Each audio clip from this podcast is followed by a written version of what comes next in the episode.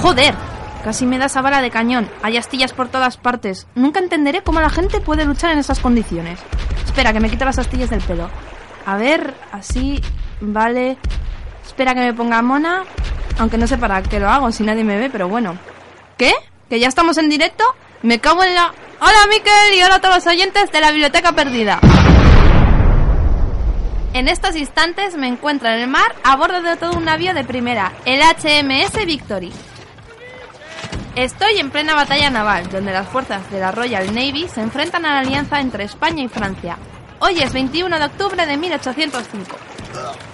El sonido que estáis escuchando es el fuego de los cañones de ambos bandos, pero antes de hablar del combate os intentaré resumir lo que ha pasado.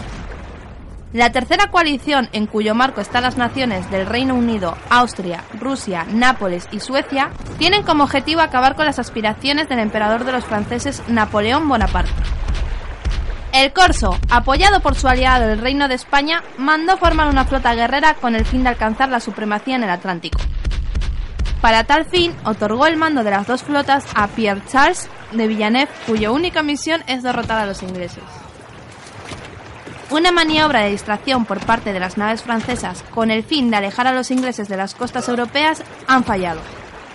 Los ingleses al mando de Horacio Nelson divisaron a lo lejos la formación en columna aliada, y dividieron su flota en dos. Las dos masas de madera comenzaron a batallar. El fuego de los cañones es ensordecedor. Durante varios minutos el constante fuego ha hecho mella en los barcos ingleses, pero ni punto de comparación con lo que se les ha venido encima a los aliados. Gran parte de la flota francesa huyó del campo de batalla a las primeras de cambio. Las naves que se han quedado a luchar están sufriendo sus carnes la eficacia de la marinería inglesa. Yo casi diría que por cada salva arrojada por los barcos aliados, los ingleses responden con dos o tres. Muchos barcos aliados están aislados, mientras soportan a duras penas el yugo de las naves británicas. Esperad un momento. Acaba de salir de su camarote Horacio Nelson.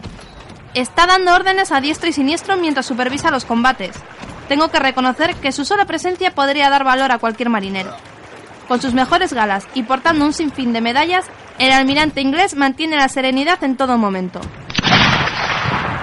Esperad, acaba de caer. Un disparo por parte de un navío ha alcanzado a Nelson derribándolo al suelo. Los hombres devuelven el fuego mientras los oficiales acuden a auxiliar al almirante. Está susurrando algo a sus hombres, pero no llega a escuchar sus palabras. Ahora se lo están llevando al médico del navío con el fin de salvar su vida. Para terminar, os diré que en pocos minutos Nelson morirá a causa del disparo enemigo. Desde este día, este bravo oficial pasará a la historia como uno de los mejores marineros de todos los tiempos. Un triste final para todo un personaje de su época. Nunca sabremos si antes de morir llegó a saber que habían vencido una de las batallas más famosas de todos los tiempos.